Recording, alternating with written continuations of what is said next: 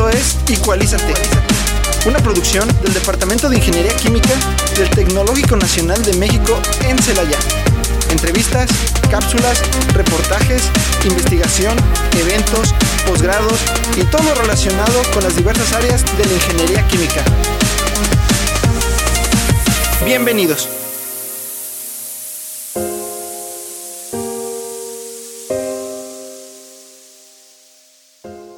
Muy buenas tardes a todos nuestros radioescuchas, bienvenidos una vez más a Ecualízate, ya nuestro segundo programa del, del año. El día de hoy pues me acompaña aquí en cabina la doctora Nadia Renata Osornio. Hola Nadia, buenas tardes. Hola doctor Fabián, buenas tardes. Este, muchas gracias por la invitación en primera instancia a este espacio y un saludo a la audiencia que nos escucha. Bueno, vamos a estar platicando con la doctora Nadia más adelante, bueno, en los siguientes segmentos, pero antes tenemos este, una, tenemos las noticias de, de la semana.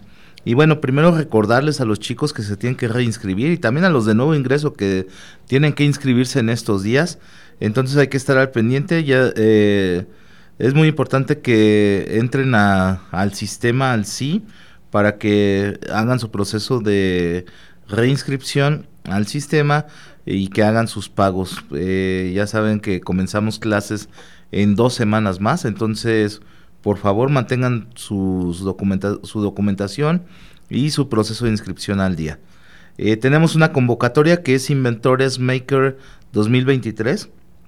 La cultura de la invención AC México Inventa invita a estudiantes desde secundaria hasta universidad de instituciones públicas y privadas a participar en el desafío Inventores Maker México Inventa 2023.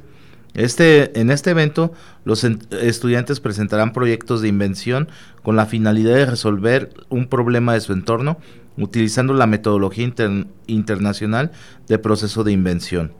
Los equipos podrán ser conformados por uno a cuatro estudiantes. Se dividirán en tres categorías, secundaria, bachillerato y universidad. La institución educativa deberá acreditar con una carta que el participante es alumno de esta institución. La participación y desarrollo de los proyectos de invención se hará de forma gradual, de acuerdo a las fases establecidas y de forma escalonada. Los equipos inventores tendrán que utilizar la plataforma de autogestión MakerSteam con sus diversos módulos para desarrollar proyectos y generar la evidencia y entregables requeridos en cada fase del proceso. Para más información, pueden entrar a la página www.mexicoinventa.org.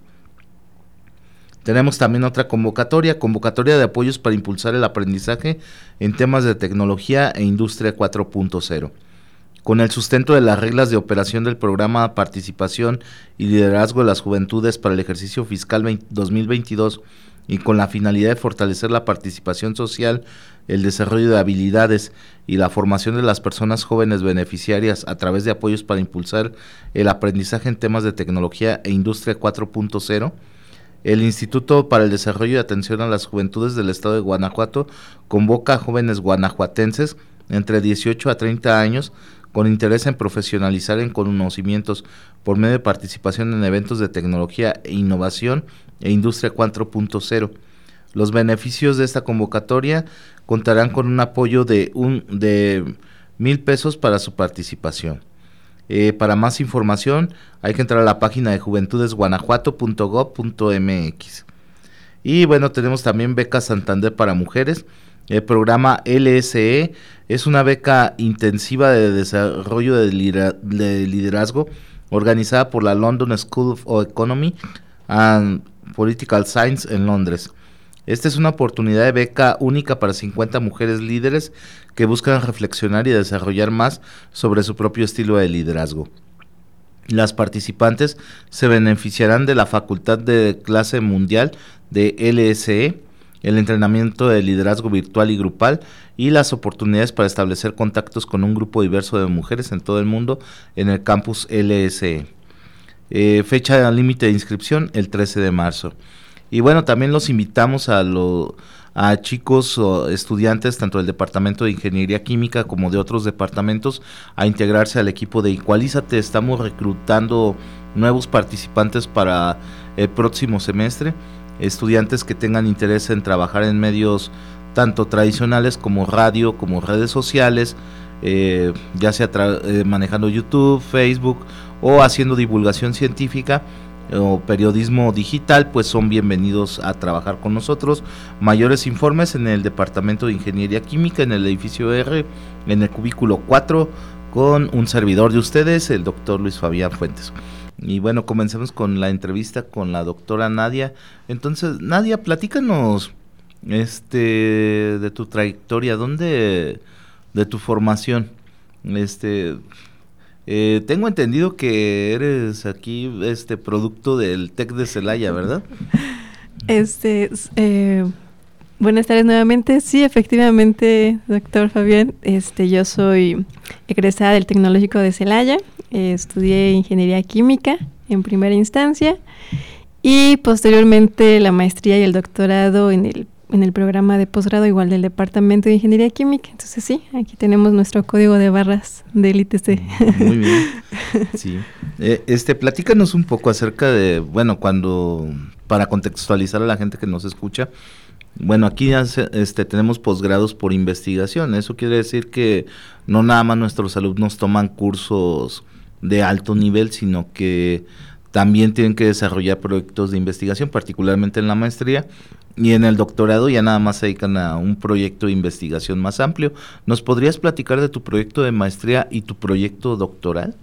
Sí, claro que sí. Mira, te voy a contar desde eh, cuando yo termino la licenciatura. En ese momento eh, la única especialidad que había era especialidad en, industrial, o sea, era ingeniero químico industrial. Y eh, tuve residencias en la industria, pero a mí no me llamaba tanto la, la atención. Yo fui de esas personas que estudiaban ingeniería química porque les gustaba la química y en el trayecto se dieron cuenta de que había más cosas aparte de la química y mucha matemática, procesos, etcétera. Entonces, este, debido a eso, pues nace mi inquietud de estudiar un posgrado para trabajar un poco más la parte de investigación y darme otra otra posibilidad que no fuera estrictamente la industria. Y dentro de las áreas de investigación que me llaman la atención o que me llamaron la atención en ese momento fue la parte ambiental. Entonces yo desde que empecé mis estudios de posgrado decliné por proyectos que iban con ese, con, ese enfoque. Y en la maestría el proyecto de investigación que trabajé fue modelamiento matemático de eh, metales pesados en suelo mediante modelos de, dispersión. Eh, fueron en dos dimensiones y bueno, eso fue la parte de la simulación o del modelamiento. Mm, fue un proyecto que me agradó bastante, sin embargo identifiqué que la parte de simulación y modelamiento tal vez no era lo que a mí me, me gustaba más por algunas cuestiones de, de que se tiene que idealizar algunas, algunas situaciones que en la vida real pues no se asemejan tanto a lo que predicen los modelos, sin embargo pues nos ayuda bastante, ¿no? Y entonces, eh, para continuar y identificar hacia dónde más me quería mover, pues trabajé ya la parte del doctorado en un proyecto ya más experimental y que consistió en la síntesis y caracterización de materiales, nuevamente con aplicación ambiental en la remoción de metales pesados, específicamente de cromo hexavalente, y ese proyecto nace de ver la necesidad en el estado de una contaminación de aguas con cromo hexavalente, específicamente en la región de, León, debido a que durante el curtido de las pieles pues se utiliza este, bueno, reactivos a partir de, este cromo y genera efectos carcinógenos. Entonces, de ahí derivó mucho eh, la propuesta del proyecto y, y bueno, entonces así fue como se desarrollaron los dos proyectos de, investigación en el posgrado, todos con el perfil ambiental. ¿Y cuáles fueron más o menos los resultados que, que obtuviste, por ejemplo, en, este proyecto para remoción de cromo?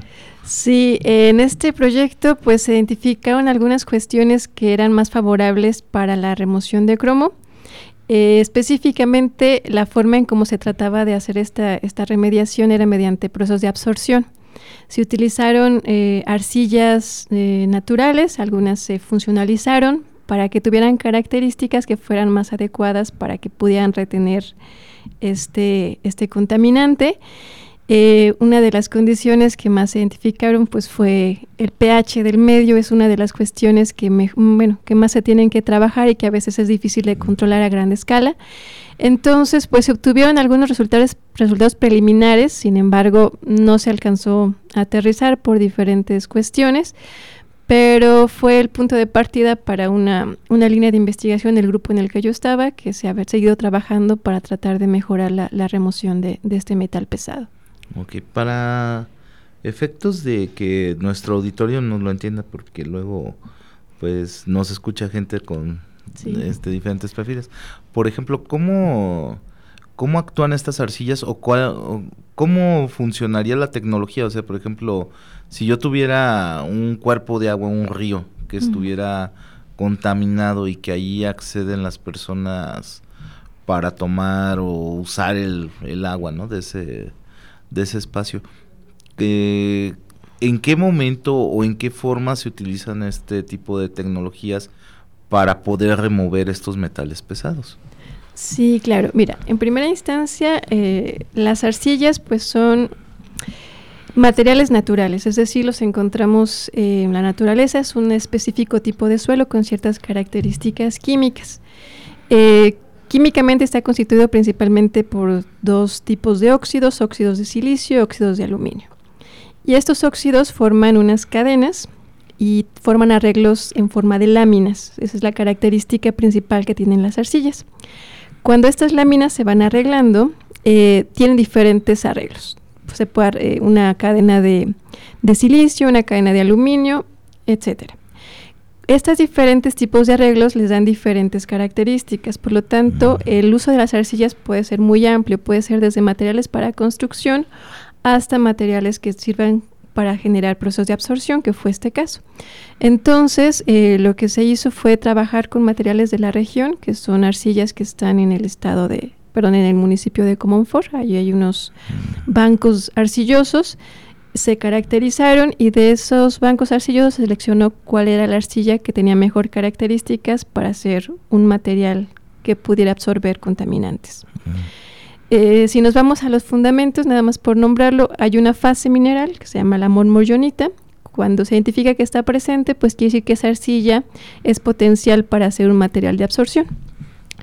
Y em, en nuestro caso, pues lo que se hacía era poner esta arcilla una vez caracterizada y ponerla en condiciones controladas, eh, en, un sistema con agua, con cierta cantidad de cromo, y hacer ensayos que se le llama discontinuos o batch, que es estudiarlo durante cierto tiempo hasta que se sature la arcilla y ver cuánto cromo se alcanzó a remover. Y en estudios batch, pues es siempre un poco más fácil de controlar todas las condiciones. Y ya cuando para, para que nos entienda nuestro auditorio, un proceso batch es es bien fácil, es como cuando ustedes tienen una olla ahí en su en su casa, este que nada más es o por ejemplo creo que para el efecto de esto sería nada más que está el recipiente ahí y se coloca la arcilla y, y no tienen no van a entrar, tener eh, no van a meterle más agua ni sacarle más agua en un tiempo determinado. Eso es cuando hablamos de un proceso batch ¿sí? bueno ya no te interrumpo no no, sí está muy bien que, que lo aterrices porque a veces se me van algunas palabras pues, para que para que nos entiendan mejor no sí es que luego se nos olvida que no que este pasa en las cenas de Navidad cuando te pregunta tu tía, ¿y tú qué haces allá? Ah, pues no sé. Pero bueno, la idea es cómo lo explicamos. Sí, claro, no, está muy bien. Tú adelante cuando creas necesario. Y para pasarlo después a condiciones pues reales, eh, pues ahí está un reto, ¿no? Porque allí no vamos a tener nuestra olla como tal, sino que va a ser un efluente, una caída de agua, donde va a estar ese contaminante, que en este caso era, era el cromo. Y eh, la continuación de este proyecto se dio eh, trabajando con una empresa que se llama Ferro Mexicana. Ellos es una empresa que genera materias primas para diferentes áreas, específicamente para la parte de cerámicos. Ellos generan unas fritas y dentro de las fritas son eh, un precursor para poder hacer los cerámicos como la taza del baño, los lavamanos, etcétera, los, el piso, etcétera. Y cuando queremos que ese piso tenga algún alguna superficie, algún acabado, pues se les pone plomo. Entonces ellos, tenían un problema, en este caso fue con el plomo, del cromo nos pasamos al, plomo para poder aplicar la tecnología y lo que se ideó fue hacer un filtro, un filtro en su salida mm. y este pues de cierta manera sí hubo una eh, una reducción. Ellos tenían un problema porque eh, al momento de que sus aguas son liberadas, pues se, hace una evaluación cada cierto tiempo y salían fuera de normatividad. Entonces tenían ese problema de que estaban fuera de, normativa en, el plomo. Entonces se aplicó esta tecnología mediante un filtro. Les permitió para ese momento cumplir con la normativa. Ya después es a veces complicado dar seguimiento a este tipo de tecnologías cuando los procesos van, van eh, ampliándose en la industria, que fue el caso de ellos, tuvieron un crecimiento, entonces ahí este eh, ya sus preocupaciones fueron otras. Bueno, platícanos de los temas que estás realizando actualmente, Nadia, ¿con qué estás trabajando ahorita? Sí, claro que sí. Este, actualmente eh, me he extendido a otros temas, la verdad el enfoque sigue siendo trabajar en algo, cuestiones aplicadas a la parte ambiental. Y algunas de las cuestiones que se han trabajado son la parte de geopolímeros. Los geopolímeros son materiales, mm. eh, son polímeros sintéticos que se utilizan mucho como sustituto del cemento Portland. Mm. Este es una área bastante interesante, dado que pues hay una disminución considerable de, emisiones eh, en, respecto a, la parte del cemento Portland. Y pues es, es un área y la parte de generar geopolímeros refractarios que sirvan para construcción de, de, edificios que sean más seguros en la parte de alguna cuestión este, asociada con incendios, etcétera. Y pues también el beneficio de reducir las, las, emisiones. Este, la industria cementera es la segunda industria que más requerimiento energético tiene a nivel mundial, solamente por debajo del acero y por encima de la parte petroquímica. Entonces, este, pues es un punto importante, sus emisiones son 27% de las emisiones globales de CO2, entonces es muy interesante trabajar con ese tipo de, materiales. Pero aparte de ello, también eh, eh, se ha estado trabajando allí en colaboración con gente del área de, de, bioquímica, con la generación de un control biológico para el muérdago. El muérdago es una plaga que ataca árboles de la región de Bajío, principalmente el mezquite y el huizache. Y pues eh, como se desarrolla este parásito a partir de los nutrientes del árbol, pues va generando o va comprometiendo la vida de, del hospedero y pues pone en riesgo un poquito la, calidad forestal que tenemos e, en la región. Entonces hay diferentes formas de tratar de controlar esta plaga, hay controles físicos, químicos. La única cuestión pues es que los controles físicos, la plaga puede retoñar en los controles químicos no son tan selectivos y pueden dañar también al árbol. Y por lo tanto estamos trabajando con controles biológicos. Ese es el, proyecto que ahorita estamos eh, con mayor énfasis. Eh, al momento ya se han encontrado algunos controles eh, que nos han dado bastantes resultados favorables y ya se hizo la identificación filogenética, es decir, ya sabemos qué bacteria y qué hongos son los que nos están sirviendo para, para poder reducir esta plaga.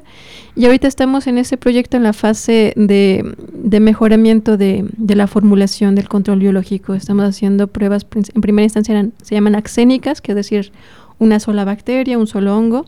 Y ahora estamos haciendo combinaciones, consorcios de, estas eh, bacterias y hongos para tratar de identificar que, cuál nos trae más beneficios en corto tiempo. Y otra de las áreas donde también estamos trabajando en algunos proyectos, ahí es con colaboración con gente de electrónica, es en la síntesis de semiconductores. Eh, la intención de estos semiconductores pues es generar fotodegradación. Anteriormente, como lo platicábamos, pues trabajábamos la remoción de contaminantes mediante absorción. Sin embargo, pues eso tiene algunas limitantes de que nada más cambiamos la problemática de un agua a un material. Se puede llevar a cabo la desorción o la liberación de ese contaminante en forma controlada, pero no todos los contaminantes pueden ser absorbidos tan eficazmente. Entonces, cuando empezamos a, poner la vista en contaminantes emergentes, como plaguicidas o algunos eh, medicamentos, pues eh, identificamos que la absorción tal vez no iba a ser lo más viable y empezamos a explorar la, parte de, la fotodegradación. Entonces, eh, eh, se, han sintetizado materiales a partir de dióxido de titanio, que es un semiconductor que nos sirve para estas intenciones y hemos trabajado con eh, gente, de, como comentaba, del Departamento de Electrónica para tratar de caracterizar estos materiales mediante sus propiedades eléctricas, principalmente su conductancia y su eh, permitividad eléctrica. Entonces, este, conductividad y permitividad eléctrica son los parámetros para definir cuáles sean las mejores características para que nuestros materiales sean factibles en, en la fotodegradación. Entonces, este, estamos trabajando más o menos en ese rango de, de temas. No, pues tienes un, un, buen abanico de temas, sobre todo considerando pues que platicamos en el corte las dificultades que tiene el área experimental, ¿no? Que este no es el montaje de laboratorio y tener los este los reactivos, tener los equipos y tener los materiales, pero además de eso pues es el tiempo humano, ¿no? Porque para hacer todas estas pruebas pues requieres mucho tiempo para hacerla. Y no es nada más de que no pasa como en las caricaturas que haces una sola prueba, ensayo y ya dices que si queda o no, sino tienes que repetir la prueba muchísimas veces, pero este a mí me gustaría que nos platicaras un poco más, Nadia, por ejemplo, de esta cuestión de, de fotodegradación que están realizando, este, para que no, lo entienda más nuestro público. Lo que pasa es que hay contaminantes que son complejos, ¿no? Y de lo que se trata es llevarlos a, a eh, compuestos más simples que puedan ser degradados más fácilmente, quizás en forma natural. Eh, pero ¿cómo está funcionando con, la metodología que están ustedes proponiendo? Sí, claro que sí. Eh, efectivamente, como tú comentas, pues lo que busca la fotodegradación es la estructura de un contaminante, que no es tan sencilla, pues irla de cierta manera rompiendo para generar eh, estructuras que sean menos peligrosas. Y esto se hace pues mediante efectos de energía Em, de la luz. Eh, y eh, pues se utiliza un material que nos permite que todo este proceso se lleve a cabo, que se llaman semiconductores. Los semiconductores pues tienen la facilidad de poder transferir eh, diferentes tipos de energía, energía eléctrica en este caso, y mediante unos procesos pues nos llevan a cabo con este rompimiento de las cadenas. En el caso de los materiales, los que más, bueno, el que más se utiliza es el dióxido de titanio, porque es un material que es de bajo costo, de costo accesible, es bastante eficiente y pues trabaja, la cuestión es, trabaja en la región ultravioleta. Entonces lo que nosotros hacemos es sintetizamos un material a partir de precursores, es decir, de reactivos que tengan titanio, combinamos con otros reactivos que tengan silicio, entonces generamos algo que se llama un óxido mixto, que es una combinación de titanio con silicio, y lo este, sintetizamos a diferentes condiciones. En función de qué, a qué temperatura lo sinteticemos, y en qué proporciones, pues vamos a tener diferentes estructuras cristalinas. Y en primera instancia lo que estamos eh, tratando de identificar es, con base en estas variaciones, cuáles son las diferentes estructuras cristalinas que estamos obteniendo y evaluarlas, aunque se pueda hacer por métodos químicos, evaluarlos por métodos em, electroquímicos y que nos den una correlación de cómo son sus propiedades en función de la combinación y de las temperaturas que estamos haciendo en la síntesis. Entonces, ahí es hasta ahorita donde hemos eh, estado trabajando. Nos detuvimos un poquito, la verdad, eso fue en tiempos de, la pandemia. Yo sé que ya hubo, eh, ya pasó, pero de todas maneras ahí se detuvo un poquito la parte experimental. La estamos queriendo volver a retomar por cuestiones de espacio. Y eh, con lo que hemos empezado a trabajar, pues es eh, ese, esos materiales que sintetizamos, los ponemos en presencia de una lámpara que tenga radiación ultravioleta, porque requerimos ese, forzosamente que sea ese tipo de, luz ultravioleta. Y eh, lo que se lleva a cabo es un proceso en el semiconductor. Hay una cosa que se llaman electrones de valencia, tienen que pasar a una banda de conducción y de ahí se forman unos radicales libres que son como unas balas que empiezan a romper la cadena de, del compuesto eh, químico. Entonces aquí lo único que hay que tener mucho cuidado es que en el rompimiento de esa molécula no se generen estructuras químicas que sean más peligrosas que, la, que la molécula original. Entonces allí está bastante de la parte de atención y, y de y de sabor que tiene la, la, fotocatálisis y la fotodegradación. Nos hablabas, por ejemplo, de que en particular trabajan con este orientados a contaminantes como eh, fertilizantes y medicamentos, ¿no? Sí, este, la intención es expandirnos hasta medicamentos, pero ahorita lo primero que empezamos a trabajar fue con plaguicidas. Este, como estamos en una región agrícola, empezamos como a identificar las problemáticas de, de la zona y hay varios plaguicidas que no están tan controladas su uso eh, dentro de dentro de los cultivos, pero que tienen algunos efectos que comprometen la salud. Entonces eh, empezamos a trabajar con, con, un plaguicida modelo. La verdad es que este no es tan complejo, pero para empezar a generar los efectos.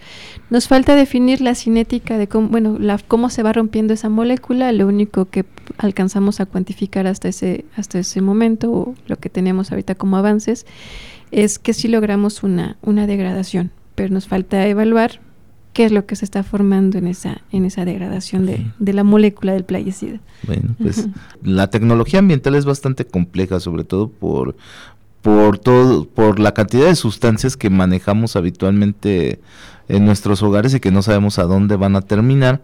Bueno, el spoiler es que terminan en los ríos y, y lagos, pero este luego necesitamos rehusar esa agua y bueno pues tenemos a gente como la doctora Nadia que trabajan en que de esa agua que nos llegue sea salubre por lo menos y bueno Nadia nos platicabas acerca del proyecto este de control biológico del muérdago. Y a mí me gustaría comenzar porque empezamos por platicarle a la gente precisamente qué es un control biológico.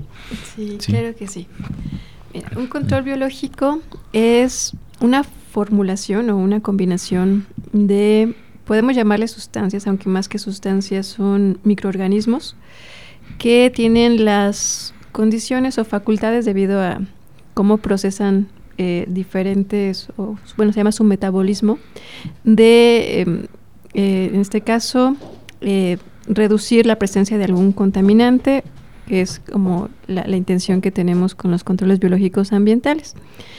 En el caso del control biológico que se está utilizando, como platicábamos, pues la intención es trabajar en la remediación del muérdago, bueno, de, más bien de, los árboles infestados con muérdago. El muérdago es un es una plaga, es un parásito. Como lo platicaba, pues se alimenta de los nutrientes del árbol y este parásito, pues es muy frecuente que lo veamos en la mayoría de los árboles de la ciudad de Celaya y de la región. Es bien característico donde vean unas flores naranjas eh, que no son propias del árbol. Lo más probable es que sea un crecimiento de, de muérdago.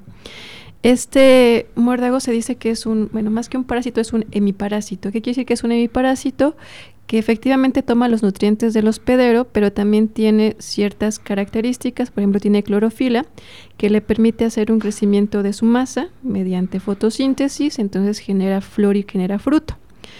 Cuando eh, llega a cierta etapa de maduración, estos frutos van a ser consumidos por eh, las aves y esta es la forma en la que esta plaga se va dispersando, es la forma más usual como se dispersa. Se dice que es una dispersión sócora a partir de, las aves que se comen ese fruto y al momento de pararse sobre otro árbol y defecar, pues generan como una, un mucílago, una babita que hace que se pegue eh, sus heces al árbol y ahí vienen semillas de ese mismo muérdago. Entonces empieza a generarse un crecimiento de, de un nuevo brote en, un nuevo árbol hospedero. Entonces se, forma algo que se llama un ustorio.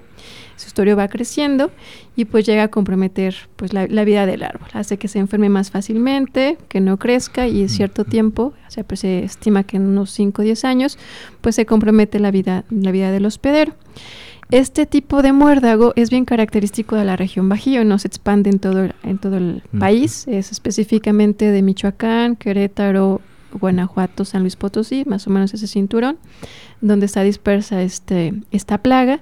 Y pues la intención es tratar de controlar eh, la presencia de este muérdago de forma que no genere afectaciones para, la, para los árboles, pero que podamos eh, volver a tener esa, esa calidad de vida de, de, de la parte bueno, de nuestra riqueza de árboles que tenemos en la, en la región. Entonces, eh, nuestra intención fue identificar algunos microorganismos que permitieran que este muérdago muriera sin que el árbol se afectara.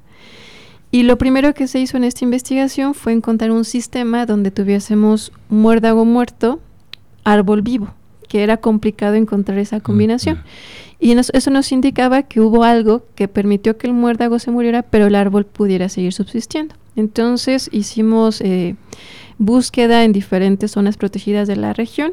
Entonces, por Juventino Rosas encontramos ese, ese sistema, eh, lo extrajimos, nos lo llevamos al laboratorio y lo que hicimos fue hacer eh, pues raspados de, de, ese sistema para encontrar los microorganismos que estaban presentes y ya mediante el laboratorio pues se hizo crecimiento de, estos microorganismos.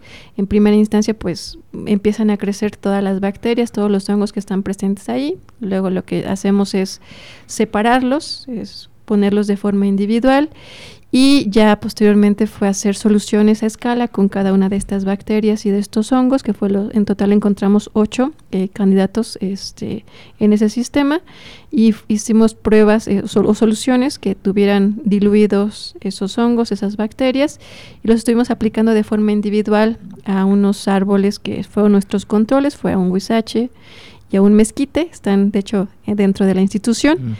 Y este, pues los resultados empezaban a presentarse a eso del tercer, quinto, quinto mes.